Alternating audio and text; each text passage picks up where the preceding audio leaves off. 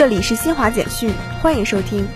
根据商务部十号发布的数据，一至七月，我国进出口、出口、进口规模均创历史同期新高，同比分别增长百分之二十四点五、百分之二十四点五、百分之二十四点四，增速均为十年来新高。记者十号从北京市新型冠状病毒肺炎疫情防控工作新闻发布会获悉，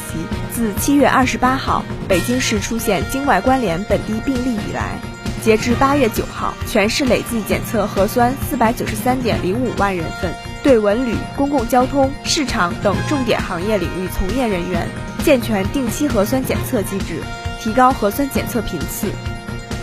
持续多日的希腊山火十号仍在继续肆虐，截至目前已造成两人死亡，数十人受伤。以上，新华社记者为您报道。